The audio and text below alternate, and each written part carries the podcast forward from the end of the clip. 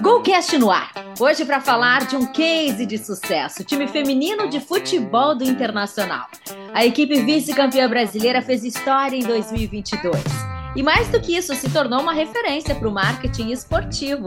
Vamos conversar com a capitã do time colorado, Bruna Benites, porque hoje é dia de gurias.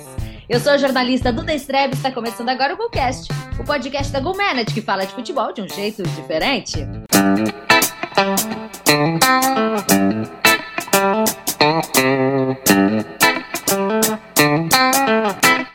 Já se inscreveu no nosso canal? Estamos no YouTube como Golcast Go Manage. Toda terça tem um episódio novinho para você. Estamos também nas principais plataformas de áudio. Se inscreve e acompanhe nosso trabalho.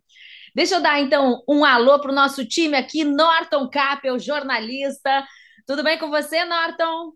Tudo bem, me metendo aqui no no jogo das gurias, mas eu sou um fã do futebol feminino, então me dou o direito de participar dessa conversa.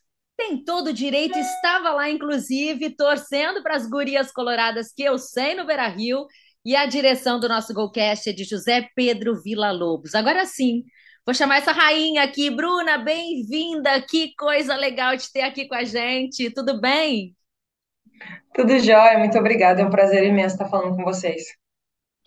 Bruna, me conta que façanha foi essa, Bruna? Você já entendeu tudo o que aconteceu de tão especial? Uma campanha maravilhosa, uma torcida que abraçou vocês, vocês foram nos conquistando a cada jogo.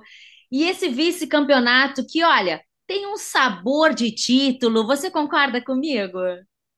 Sim, a gente, desde o início do ano, quando, na verdade, assim, é, eu falo por esse ano, mas o projeto ele já vem né, de, de mais tempo. Então, eu estou aqui desde 2019 e quando eu fui convidada a vir para o Inter, a, a proposta era, o projeto deles era de, olha, nós queremos é, ser referência da modalidade dentro do país. Então, eles tinham, me apresentaram um projeto é, e nesse projeto todo mundo tinha a convicção de que o Inter se tornaria uma das melhores equipes do país. E três anos e pouquinho, três anos e meio depois, é, nós somos né, a segunda melhor equipe do país. Então, é, tem muita gente que acha que foi é, que nós fomos surpreendentes no decorrer da competição, mas simplesmente foi um, um projeto que foi elaborado lá atrás e a gente teve o prazer de dar continuidade, montar grupos que foram fortes, né, desde 2019, mantendo uma base e aí culminando com uma campanha histórica para o clube é, nesse ano de 2022, o vice-campeonato. A, a gente ficou bem feliz de ter feito história, mas nós também, de certa maneira, terminamos um pouquinho frustradas, porque a gente sabia que tinha totais condições de ser, de ser campeão, né? É, fizemos um jogo um pouquinho abaixo, né? O jogo da, da volta lá, mas eu acho que nada disso apaga é, tudo que foi feito, e é óbvio que a gente queria coroar esse ano, né, com o título do brasileiro, infelizmente não veio, mas agora nós temos duas competições para terminar o ano e o nosso objetivo, sem dúvidas, é conquistar o título nas duas, né, agora no Gauchão e mês que vem na Ladies Cup. Bruna, é uma honra recebê-la aqui, uma, uma atleta, uma ícone né, do futebol feminino do Brasil. E eu, nesse primeiro momento, eu vou, vou ficar em cima dessa questão que a Eduarda trouxe aí na abertura do nosso programa. Quando tu iniciasse a tua carreira lá há muito tempo, né? Tu esperavas ou imaginava que um dia tu jogarias uma final de campeonato brasileiro feminina para 77 mil pessoas, somando o público no Beira Rio e na, em Itaquera? Isso tu acreditavas que era possível ou sempre foi um sonho ou tu sempre jogou com essa convicção de que isso aconteceria? Como era isso na, na tua vida, na tua expectativa e quando tu viu aqueles estádios cheios, qual foi a sensação? Olha, na verdade, assim, se a gente for falar de dentro da modalidade, né, sei lá, ah, não precisa nem ir muito longe, digamos que uns seis anos atrás, isso parecia fora da realidade, né? É, eu já tive oportunidade de jogar com estádios lotados, com 70, 80 mil pessoas, mas tudo isso na Olimpíada, né, nas Olimpíadas, e com a seleção brasileira. com o clube dentro do, do, do país, dentro do Brasil, é, para mim era um pouco fora da realidade, né? Mas é óbvio que é, a gente trabalha para isso, né? Acho que sempre, se você pegar todos os atletas é, que estão dentro da modalidade, a gente sempre é, tem isso em mente, né? Que o futebol feminino seja uma realidade dentro do país e que a gente jogue em estádios lotados. E aproveitando a sua pergunta, é, no início do ano, no início, no final do ano passado, uh, me mandaram uma, eu não lembro, acho que foi, eu não lembro qual foi a emissora, que eles iam fazer um programa falando de, das expectativas para o ano de 2022. Então, todas as capitãs foram perguntadas, e aí você tinha que falar o que você desejava para 2022. E esses dias eu estava mexendo no meu telefone e eu achei o vídeo que eu mandei. E dentre as coisas que eu desejava para 2022, é, era jogar com estádio lotado. Eu falei, ah, espero que em 2022 a gente possa fazer uma brilhante, brilhante é, competição, um brilhante campeonato e que tenham cada vez mais pessoas para nos assistir, que, o estágio, que os estádios estejam lotados. Então, assim, ver esses dois jogos, né, na, da nossa final, é, somando 77 mil pessoas, né, então é, é uma coisa que há pouco tempo parecia fora da realidade, mas hoje a gente sabe que futebol feminino ele vem crescendo e como eu disse para as meninas é... daqui a pouco isso vai virar rotina, né? Mas felizmente nós tivemos o privilégio de participar do primeiro. Então eu fiquei muito muito feliz, me sinto muito lisonjeada e eu espero de todo meu coração que realmente isso vire rotina e que a gente possa jogar para cada vez mais pessoas. Gente, eu tô com obra aqui no prédio, mas eu queria saber como foi é, a que se deve isso, essa paixão pelo futebol feminino, esse crescimento? O que, que tu acha, Bruna? Olha, é, eu acho que se a gente for pegar o campeonato desse ano, por exemplo, o campeonato brasileiro desse ano, ele foi o campeonato mais disputado de todos os últimos, né, de todos os outros. Então, é, a gente vê isso pela pontuação do campeonato, né? Você viu ali na fase de classificação o que diferenciava o primeiro é, do quarto ali era normalmente um ponto, dois pontos no máximo. Então, isso nunca tinha acontecido. É, nos outros campeonatos, você pegava no começo, tinha o Corinthians ali, e de repente o Corinthians despontava, né, distanciava de todo mundo, e aí o restante dos outros times ficavam brigando para quem era o segundo, né, para classificar. E, e hoje não, esse ano não, esse ano foi diferente, então teve alternância de liderança, inclusive é, nós tivemos, né, muita gente falou assim, ah, o Inter, é, o Inter é, é, zebra, o Inter está surpreendendo. Não, se você pegar o campeonato, nós estivemos entre os três primeiros praticamente o campeonato inteiro. Então, não tem como você falar que é zebra, né? É um time que sabe o que está fazendo. Então, eu acho que isso faz com que as pessoas se interessem mais, né? Você tem um campeonato mais competitivo, e aí tem toda a questão de mídia, né? De televisão, a passar os jogos na internet. Hoje todo mundo tem acesso à internet. Então, acho que conforme as pessoas vão conhecendo, vão vendo, você vai, você vai vendo que o jogo está sendo cada vez mais bem jogado. E isso atrai os torcedores. E eu acho que isso que, que fez com que despertasse essa curiosidade do público, né? Porque às vezes a pessoa está ali em casa, passando o controle remoto, e você olha e fala, pô, tá passando o jogo. Aí você para para assistir cinco minutos e é um jogo legal. Então, acho que isso desperta o interesse do torcedor. E foi o que fez com que a gente pudesse colocar tanta gente dentro do estádio, né? Então, nós fizemos uma campanha muito sólida, né? Com, com, com jogos de propor o jogo mesmo. Eu acho que se você pegar no nosso campeonato inteiro, foram poucos jogos que a gente não dominou o jogo, né? Então, acho que isso atrai o torcedor e faz com que as pessoas se interessem cada vez mais. E eu acho que hoje o futebol feminino já é uma realidade e agora, graças a Deus, é um caminho sem volta, né? E, como eu disse, eu acho, acredito que cada vez mais os torcedores vão ao estádio e daqui a pouco isso também vai se tornar algo rentável, né? Porque tem toda a questão que ainda não é tão rentável assim, que ainda não tenha... É, é, o clube, ele não, não se mantém com o futebol feminino, né? Mas eu acredito que no futuro muito próximo é, nós também já vamos gerar um retorno financeiro para o clube e isso gera mais investimento e aí as coisas vão crescendo cada vez mais. Bruna, é, falasse no início também sobre a questão do Internacional é, ser tricampeão gaúcho e estar disputando agora o Campeonato Gaúcho depois dessa brilhante campanha no Campeonato Brasileiro. É, mas a tua trajetória no futebol ela é repleta de conquistas e também repleta de experiências em, em outros países onde o futebol feminino é muito desenvolvido. O que, que a Bruna, nessa larga experiência no futebol, contribui levando a faixa de capitão de uma marca, de um clube pesado, né? Você está aí com o símbolo do Internacional no peito. E o que que leva, o que que é pesado, como a Bruna encara o, a, essa trajetória toda e o fato de ser a capitã hoje do Internacional? Olha, eu acredito muito em liderar pelo exemplo. Acho que dentro da minha casa sempre foi assim. Os meus pais sempre nos lideraram, né? Eu sou, eu sou, eu tenho mais dois, mais três irmãos né? Dois que conviveram comigo e um que é mais velho que não tive tanto convívio assim. Mas os meus pais sempre lideraram dentro de casa pelo exemplo. Então, assim, às vezes a gente conversa aqui entre nós e eu brinco com as meninas, falo, eu nunca apanhei quando criança. Nunca precisei apanhar, porque a gente sempre tinha, é, é, tinha direção do que fazer e eu sempre fui muito tranquila também. Então, eu acredito muito nessa questão de liderar pelo exemplo.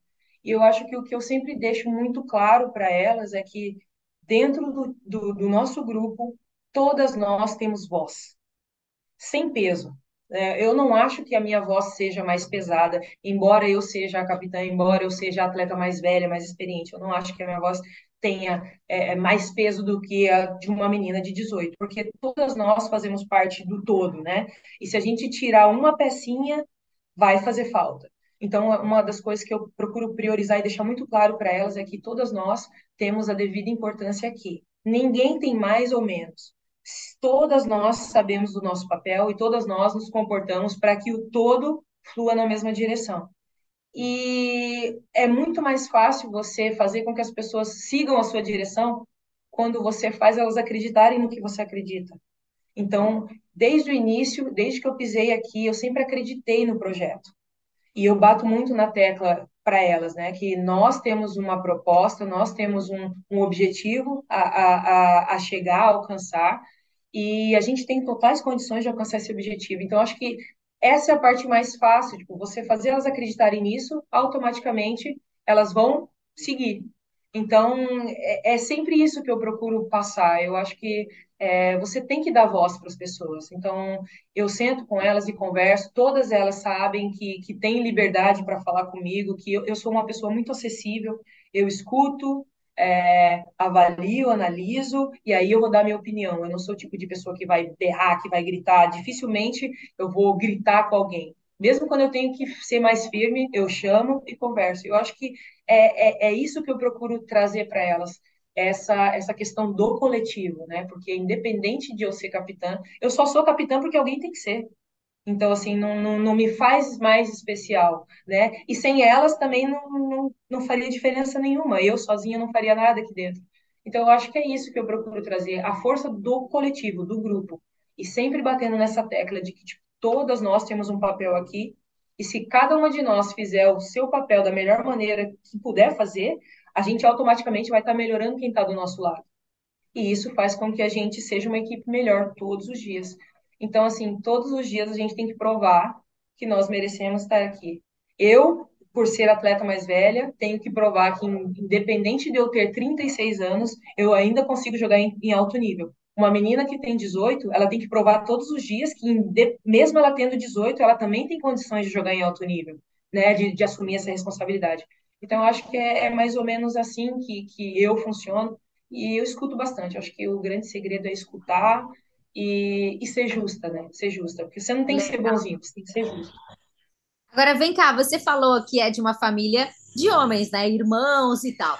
Eu me lembro quando eu era pequenininha, eu ganhei uma boneca. Eu quero saber como foi crescer apaixonada por uma bola, porque a minha filha, por exemplo, joga e adora, mas nós somos de outros tempos, né? Que tinha mais preconceito e tal.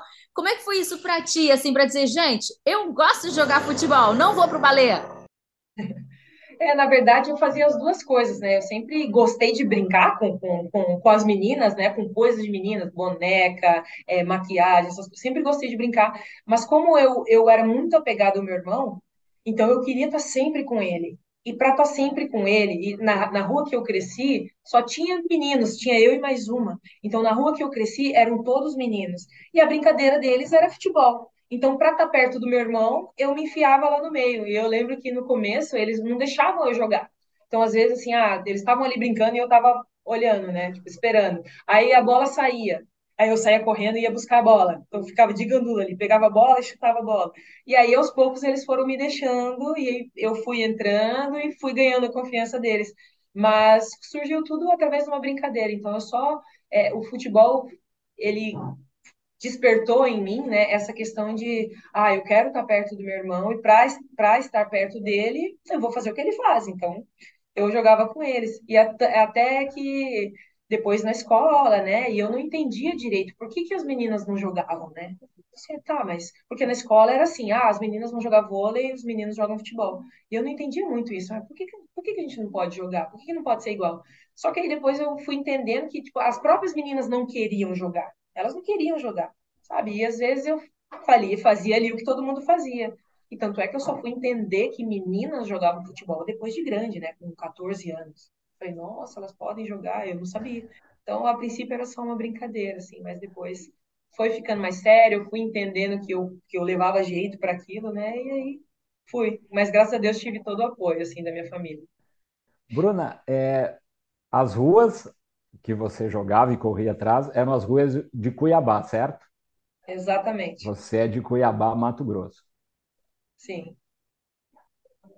Por que zagueiro? A Eduarda te perguntou a paixão pelo futebol. Por que você se tornou uma zagueira tão famosa? Por que essa escolha? Foi natural? Não, na verdade eu não escolhi, né? É que assim, no começo eu jogava, eu era volante ali, eu jogava ali na frente da, da zaga. E aí uh, teve um treinador que falou para mim, olha, você tem perfil de zagueira, né? Embora você desempenhe bem a função aqui, mas você tem perfil de zagueira. Então hoje é, a gente não tem atletas altas que, que, que sejam que tenham imposição física, que sejam boas de cabeceio, que sejam velozes. Então ele falou assim: ah, eu acho que você seria uma boa zagueira, né? Porque a gente precisa de, de as zagueiras que nós temos hoje dentro do futebol feminino brasileiro não tem essas características, né? Algumas são muito baixas, as que são altas não são velozes, então eu acho que você é, se daria bem nessa posição. E foi ele que me induziu, assim. Mas no começo eu joguei de tudo, eu, era volante, eu cheguei a jogar no gol também, então até me encontrar ali, né, seguir essa sugestão desse treinador, mas eu joguei de tudo. E aí foi ele que me deu esse, esse estalo, assim, de, não, acho que você tem o um perfil para ser uma das melhores zagueiras do país. Então foi ele que me, me fez acreditar nisso. É, Bruna, é, isso foi antes, porque você tem uma história muito interessante na sua vida. É, isso foi antes ou depois de você ter parado de jogar futebol para se formar em fisioterapia? Ah, isso foi depois. Depois, é, porque eu parei, eu fiquei dois anos, né, praticamente, foram praticamente dois anos, assim, é, sem jogar, né, jogava assim, esporadicamente, né, final de semana, e às vezes estava de folga, e as meninas, ah, vamos, vamos jogar, vamos, é, então não era, não era nada com compromisso, né, e aí depois, depois quando eu, quando eu voltei, é, eu recebi um convite, né, eu já tinha, já tinha tido algumas algumas experiências assim, né? Porque final de semana ia jogar. E aí um dos treinadores falou: Ah, por que você não experimenta, né? Por que você não joga de zagueiro? Mas aí, ok, tá. E de vez em quando eu desempenhava a função. E aí, quando eu recebi o convite para ir jogar em Foz do Iguaçu, era justamente na posição de zagueiro. Falou: ah, nós estamos precisando de uma zagueira aqui. Aí eu pensei, tá, eu não domino a posição, né? Mas eu já fiz. E o cara falou que eu tenho perfil, então vai dar certo. E aí eu abracei, eu abracei a oportunidade. E na minha cabeça era simples, assim, tá. Eu joguei poucas vezes zagueira, mas eu sou volante. Então é a mesma coisa, só que mais para trás. Então eu fui com essa com essa com essa instrução, né? Tipo assim, ah, vou fazer. E aí aceitei o desafio e deu certo, felizmente. Aí você chegou em, em Foz do Iguaçu com já o diploma de fisioterapeuta, foi isso? Sim. sim e como é que foi essa decisão de parar? Eh, de, de jogar, né, de tentar profissionalmente para seguir, para se formar, é, sabendo que os riscos que poderia tomar essa decisão. Da, da onde veio essa decisão, Bruna, de, de ter uma profissão, escolher uma profissão? Era uma insegurança em relação ao futuro do futebol feminino no país? Ou não? Ou era uma convicção tua mesmo? Não, na verdade, assim, o futebol para mim sempre foi secundário, né? O meu objetivo, claro, sempre foi, ah, ok, eu tenho eu tenho potencial para jogar futebol, então eu vou explorar isso para conseguir o meu estudo. Então era algo secundário. Eu nunca sonhei em ser atleta profissional. Eu nunca, nunca quis. É, depois que eu comecei a jogar, eu gostava de jogar, e aí eu aproveitei isso, ah, já que eu gosto de fazer e eu posso conseguir algumas coisas, né? Eu posso conseguir bolsa para estudar num colégio melhor, eu posso conseguir uma faculdade, e aí eu aproveitei isso. Mas a ideia sempre foi, ah, ok, agora eu estou estudando, me formo e paro. Ah, o meu objetivo era esse Vou jogar até formar. Depois que eu formar, eu paro e carreira encerrada. E foi exatamente isso que eu fiz. E depois, só que o sonho da minha mãe sempre foi me ver jogar. Ela falava assim: Ah, minha filha, eu, eu gostaria muito de ver você jogando na televisão. Hum. E eu falava assim: Ah, mãe, é, agora já era, né? Porque a gente às vezes sentava para assistir, né? Ah, mas agora já era. E ela: Não, eu fico feliz que tá aparecendo agora, né? Ah, mas meu sonho era ver você jogando na televisão. Então, quando eu recebi o convite para voltar, ela foi a primeira pessoa que falou: vai. E na época eu já trabalhava, eu, eu trabalhava como fisioterapeuta. Eu falei: não, tá maluco? Como que eu vou largar meu trabalho e vou jo jogar futebol? Sem saber. E aí realmente tinha essa questão, né? Sem saber do que se vai dar certo ou não, né? Porque não, não era uma realidade ainda. E aí ela falou: não, vai, se não der certo, você volta. A sua profissão você tem, se não der certo, você volta. E aí eu fui, fui na onda dela, né? Mas quando eu cheguei lá em Foz, assim, eu, eu, eu lembro que eu cheguei, entrei num quarto, assim, coloquei minhas malas do lado, sentei na cama, e a primeira coisa que eu pensei, eu falei, o que que eu tô fazendo? O que que eu tô fazendo? Eu larguei meu emprego para estar tá aqui. Então, para mim, ainda parecia é, é, incerto, né? Mas aí, nesse ano, tudo aconteceu. Isso foi em 2011, e aí aconteceu de uma vez, assim. Eu fui para Foz, nesse mesmo ano a gente ganhou a Copa do Brasil, e aí, no final desse campeonato, na final, o treinador da seleção brasileira era o Jorge Barcelos, na época, ele estava lá e ele assistiu o jogo. E aí, terminou o jogo, ele veio e falou comigo. Ele falou assim: Ó, eu não te conheço, estou te vendo a primeira vez, mas gostei do seu trabalho e as portas da seleção vão estar abertas para você. E foi essa conversa que eu tive com ele. É, isso foi final de 2011, novembro de 2011, e aí em janeiro de 2012 eu fui convocada pela primeira vez. E o orgulho aí, dessa mãe, Norton? E o orgulho dessa mãe. E aí, a mãe orgulhosa viu a Bruna disputar três Olimpíadas e três mundiais de futebol feminino com a camisa da seleção brasileira. É isso, né, Bruna? São, as, as informações são essas mesmas, né? O teu ciclo na seleção brasileira incluiu três Olimpíadas e três mundiais. É, na verdade, assim, foram três Olimpíadas e seriam dois mundiais, porque o Mundial de 2000 foi em 2011, então eu já não estava. Não E aí, no, no, Mundial de 2015, um mês antes, eu tive a primeira cirurgia do joelho. Me machuquei, não fui.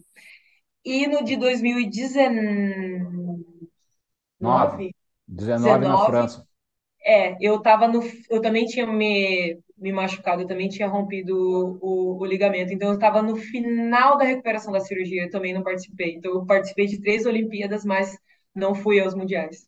Não foi aos mundiais. Mas fiz parte de todo o ciclo, de todo parte de treinamento, de tudo. Inclusive, no de 2015, eu era capitã da equipe, então foi um, foi um uma situação bem triste, assim, eu, eu era capitã da equipe, eu me machuquei faltando exatamente 30 dias para a Copa do Mundo. Então foi, Puxa vida. Foi bem chato. É. E, e desta, deste período das, né, da, com a camisa da seleção brasileira, como a Bruna encara, é, há uma frustração tua em não ter conseguido uma medalha olímpica ou não? Tu entendes que isso faz parte do jogo, que o futebol e, e o esporte é assim mesmo? Ah, de certa maneira, eu me sinto frustrada, assim, porque todo, todo atleta, né, principalmente uh, quando você disputa competições nessa magnitude, é, sabendo do grupo que nós tínhamos, que a gente tinha totais condições de ter conseguido uma medalha, então acaba é, tendo esse sentimento realmente de frustração. 2012 foi bem distante, né? A gente saiu nas quartas, mas principalmente o de 2016, que a gente estava muito bem e estava né, dentro do Brasil, totalmente confiante. E aí teve a frustração de perder a semi E aí na disputa do terceiro lugar também o grupo já estava, né, bem abatido, bem, bem chateado.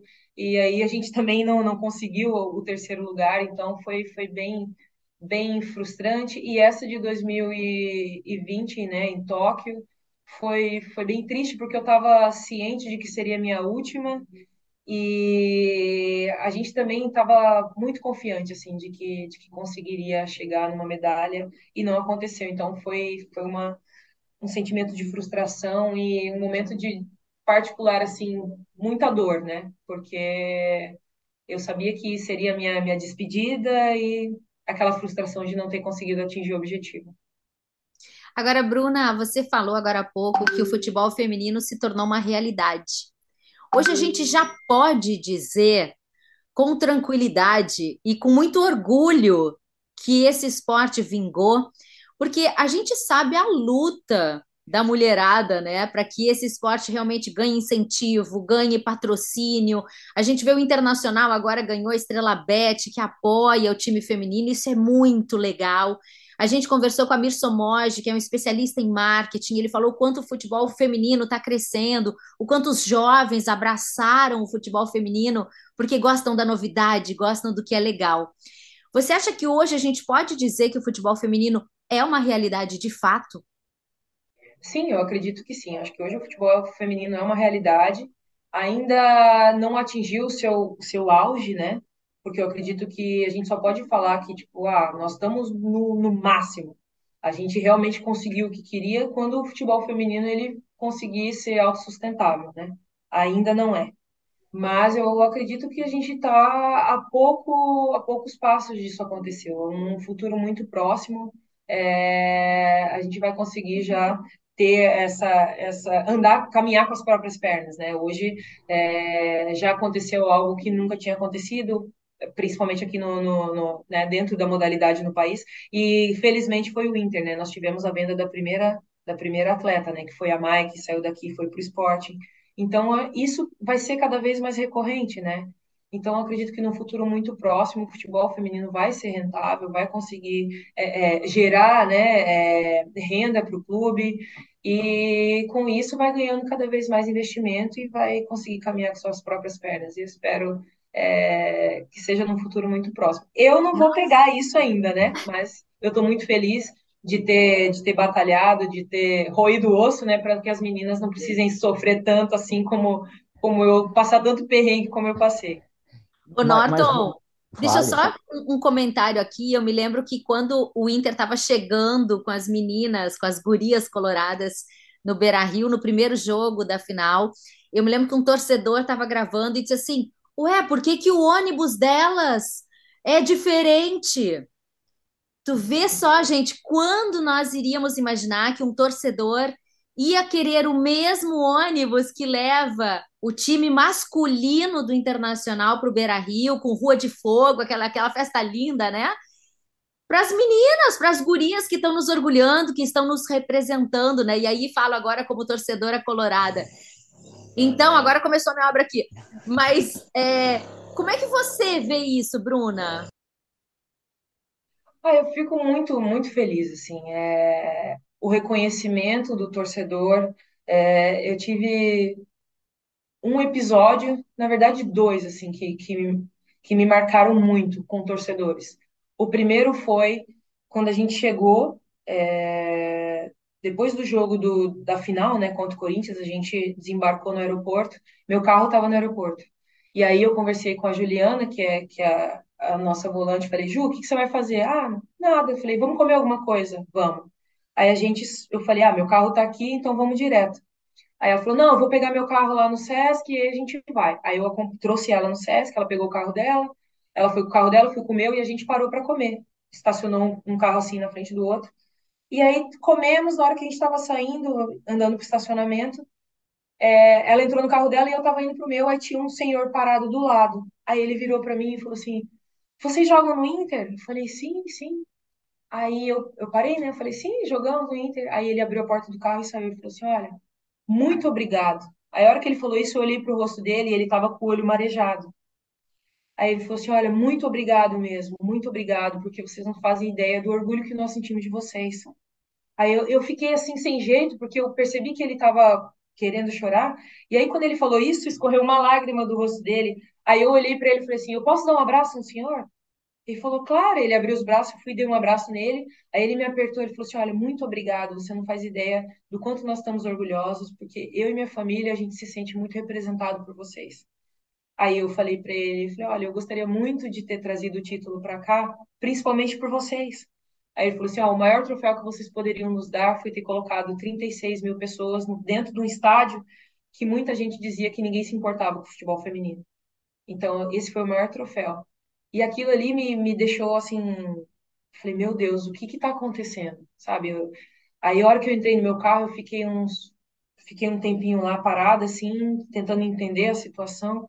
E aquilo ali me, me atingiu de uma maneira assim que eu falei, nossa, olha o tamanho do que a gente fez. Olha, olha onde nós chegamos. A gente, numa pessoa que eu não conheço, eu não sei se eu vou encontrar com ele mais uma, alguma vez na minha vida, eu não sei o nome, mas eu dei um abraço naquele homem e ele se emocionou comigo, um senhor de sessenta e poucos anos. E aí, todas as. E mais duas pessoas depois disso também me pararam na rua e falaram assim: ó, parabéns pelo que vocês fizeram. E assim, com os olhos cheios de lágrimas. Então, isso é, é muito grande e vai além de qualquer outra coisa, sabe? Você, você percebe que, que a gente lida com o amor das pessoas, né? Porque quando você representa um clube, você lida com o amor do torcedor, ele ama aquilo. Então, na vida, você pode trocar de, de carro, trocar de companheiro, mas você não troca de time de futebol. E isso é muito, é muito grande. É, é, é, é a gente lida com o amor das pessoas e eu tenho muita noção disso e por isso que todas as vezes que eu entro em campo eu procuro representar da melhor maneira possível, porque eu me coloco no lugar de quem está fora e eu fico imaginando que o torcedor olhando para mim, será que ele se sente representado por mim? E eu sempre procuro levar isso todas as vezes que eu piso no gramado. Então, é, para nós é, é, é muito significativo. E talvez a gente não tem a dimensão ainda de tudo, sabe? Talvez quando você conversa com uma pessoa ou outra, a gente vai entendendo algumas coisas, mas talvez ainda a gente não tenha a dimensão do tamanho do que nós fizemos. E talvez a gente ainda não saiba o tamanho da força do futebol feminino dentro do país.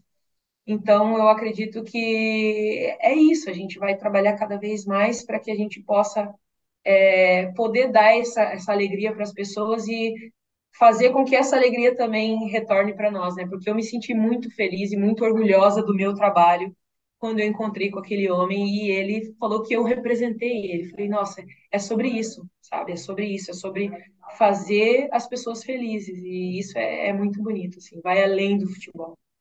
É, Bruna, em algum momento eu ia te agradecer. Então, muito obrigado por, por aquilo que vocês fizeram por nós.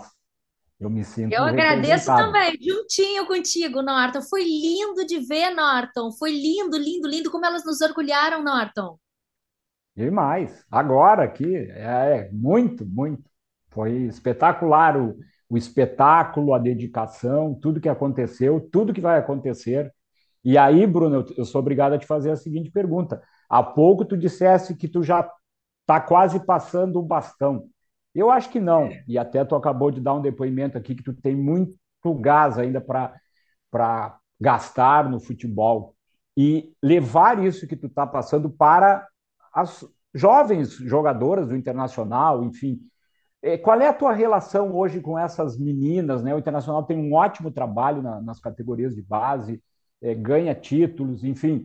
É um, né, tu acabaste de citar uma, uma atleta que foi vendida, rendendo dinheiro para o, para o clube.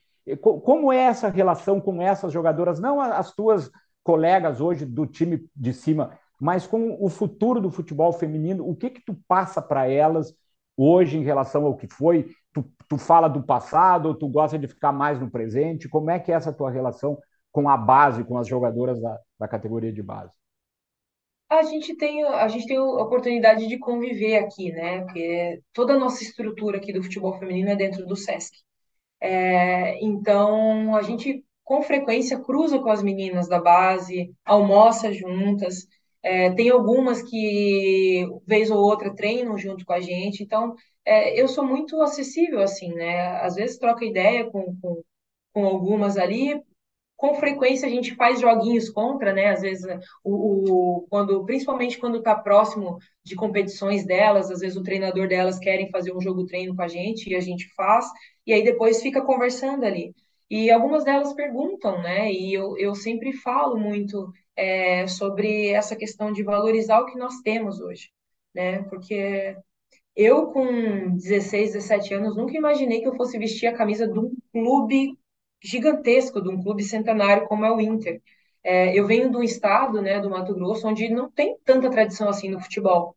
Então é, é totalmente diferente, né? Você não não ter um time para você torcer, né? Porque eu, eu falo com a minha mãe, falo, mãe, você não faz ideia do quanto é legal você morar numa cidade que tem time de futebol.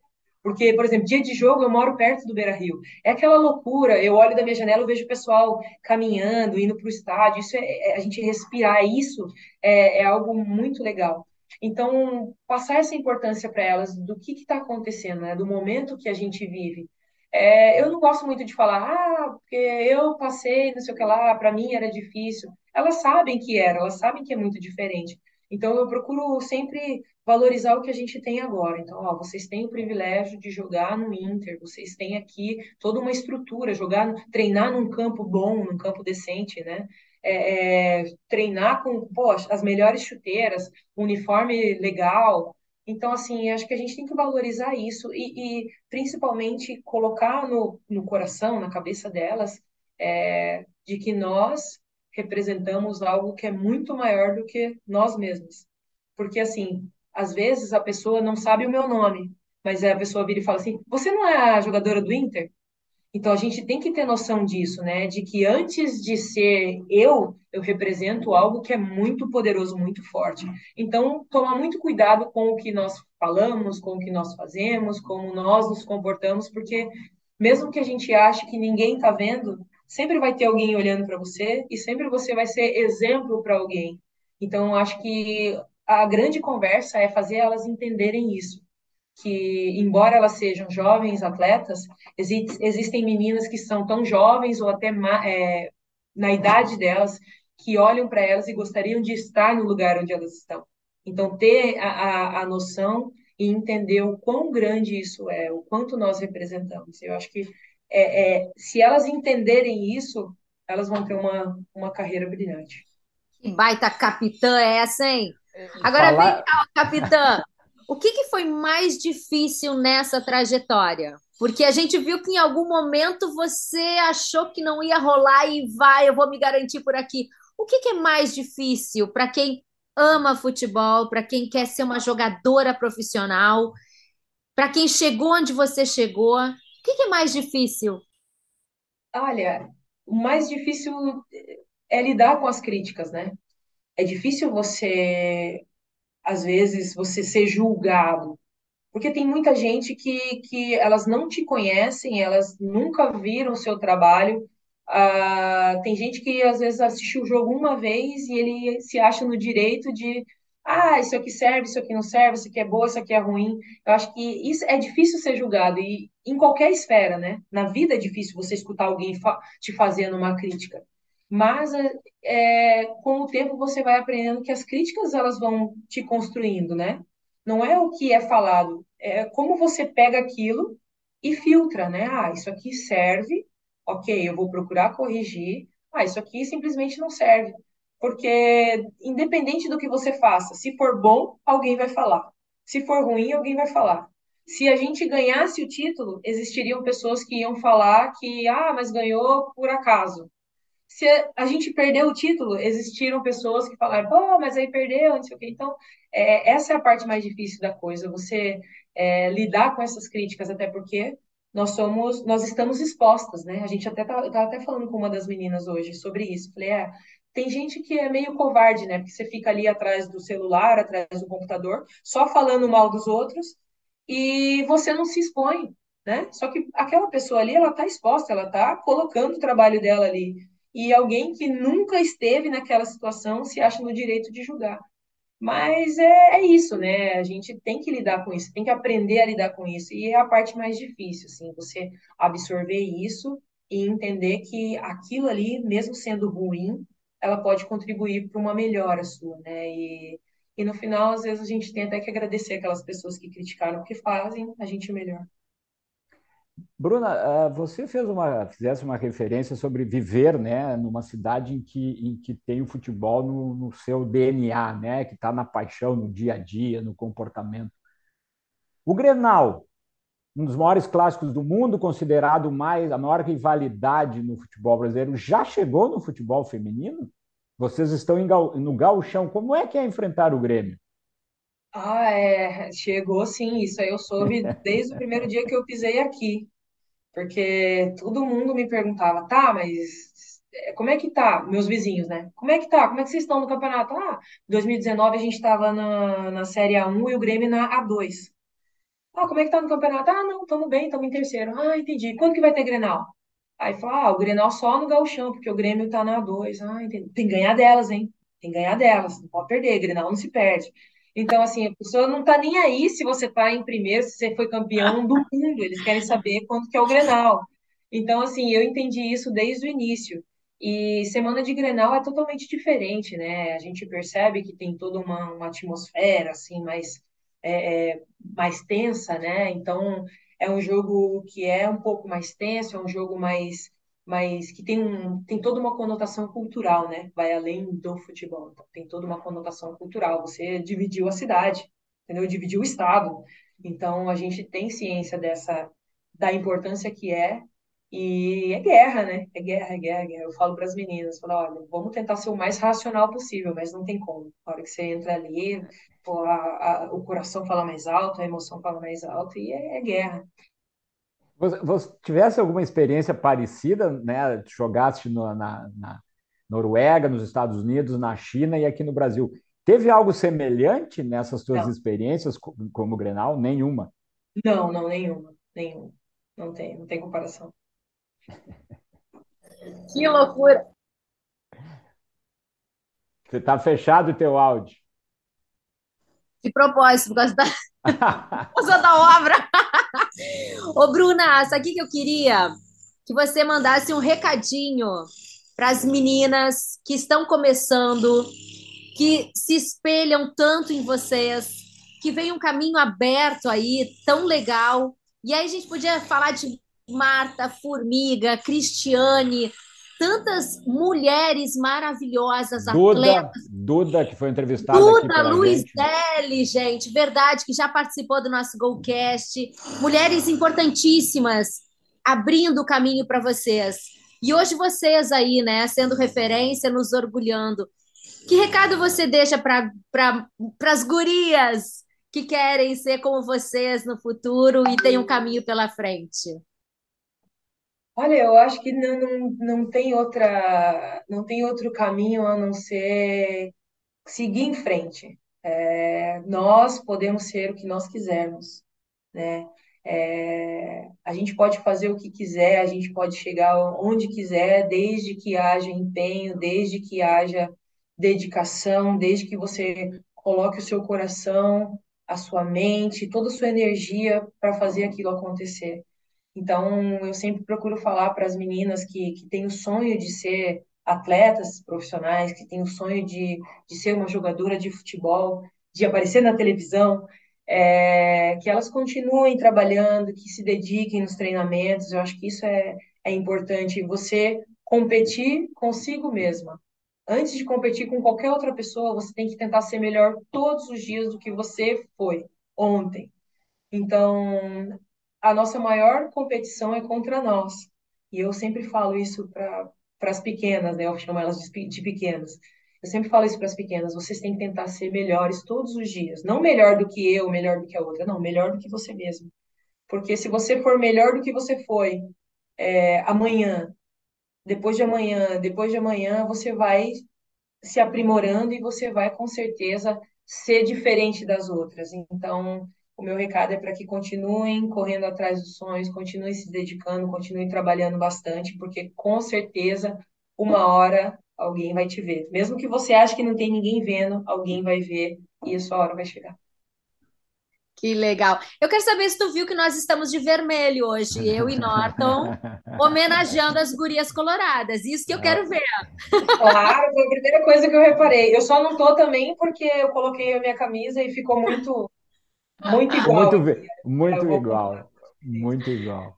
Mas, Mas foi bom, eu... porque aí deu uma diferenciada, né, Norton? Deu para ressaltar ficou... que a gente fez essa homenagem mesmo. Exatamente, foi, foi uma questão deliberada vir com, com, essa, com esse modelo hoje em homenagem e agradecimento às gurias coloradas e na figura da, da nossa capitã, a Bruna. Mas, Bruna, eu sei que a Eduarda, que, é, que comanda e é chefe aqui desse negócio. Você é viu como seguinte... é que é aqui, Bruna? Você viu como é aqui? É assim que funciona, Bruna. Mas eu, eu, eu tenho uma curiosidade é, sobre exatamente. A Bruna né, uma, se mostrou e, ao longo da carreira e até nessa conversa com a gente, muito organizada, planejada. Bruna, qual é a tua expectativa de jogar, uh, continuar jogando e, e certamente aqui eu já vou aqui afirmar algo, você vai continuar no futebol feminino. Hoje, qual será o seu caminho? Você quer ser treinadora? A gente já entrevistou aqui a Lindsay Camille. Você pretende ser fisioterapeuta? O que que está no projeto do futuro da, da, da Bruna, porque aqui a gente também conversa muito sobre futebol fora de campo, a gente adora o futebol fora de campo, então eu preciso te perguntar isso, qual é o teu futuro depois, ou quando você pendurar as chuteiras, como se diz? Olha, treinadora, eu tenho certeza que eu não serei, não serei, não, não tenho, não tenho nenhuma, nenhuma vontade. Fisioterapeuta seria o caminho mais, mais óbvio, né? Até porque já é minha formação, é, e tem toda a questão de, tipo, eu vou, estaria ambientada, né? Então, acho que você ter o conhecimento teórico da coisa e você ter tido a outra vivência como atleta, acho que seria sairia um trabalho legal, porque não é só você reabilitar, mandar fazer, não, eu, eu sei como o atleta se sente, eu sei como é, então eu acho que isso me faria um, um pouco diferente. É, então é, é, o caminho que eu penso, assim, mas não, não, não tem nada assim concreto, até porque tudo que eu planejei para minha vida aconteceu diferente, né? Eu não, não tinha planejado ser uma atleta profissional e eu me tornei. Então, eu acredito que o caminho mais óbvio seria dentro da fisioterapia, mas não, não posso cravar que é isso que vai acontecer. Mas a então, treinadora não com certeza. Não, aguardem, Bruna Benítez, treinadora de futebol. Aí, coach, só que não. Ah, não. Agora, vem cá, quem é teu ídolo? A tua referência no futebol? E aí vale homem ou mulher? Quem é? No futebol? Tem alguém que você se espelha? Hum, não, o meu ídolo não, não, tem nada a ver com futebol. Eu sempre tive como referência o Ayrton Senna pela, né? Eu sou mais, mais velha, mais antiga, então eu tive a oportunidade de, de, de acompanhar algumas coisas do Ayrton Senna, mas é, eu fiz dele meu ídolo principalmente pelo fora, né? Não ele é, exatamente assim como piloto, mas pela, pela postura, pelo comportamento, pelo pensamento que ele tinha fora. Então, um cara extremamente competitivo, mas muito consciente, muito, é, muito consciente do papel dele dentro da sociedade. Então, isso me fez admirar cada vez mais. E dentro do futebol tem, tem atletas que eu gosto muito, né? Então, são vários, assim, principalmente dentro da minha posição. É, e dentro da minha posição, um dos, dos atletas que eu mais que eu mais gostei, que não joga mais, é o Diego Lugano, que é extremamente raçudo, é um cara muito comprometido e sempre me identifiquei muito assim com ele pelo, pelo perfil. Mas eu não sou tão, tão batedora como ele, não, que ele é meio faca na bota. Eu já não sou assim.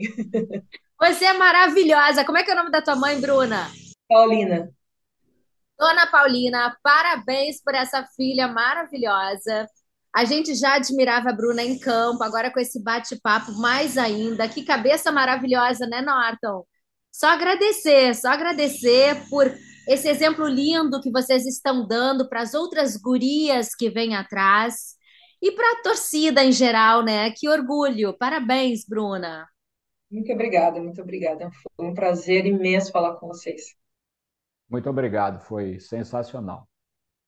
E esse é o nosso Golcast, hoje com a Bruna Benites, capitã das Gurias Coloradas, que deram um show nesse ano de 2022, vice-campeã brasileira, fazendo história, né, gente? Isso é muito legal. Esse é o nosso Golcast, podcast da GoManage, que fala de futebol de um jeito diferente. Se inscreve no nosso canal, toda terça um episódio novinho para você. Beijo e a gente se vê.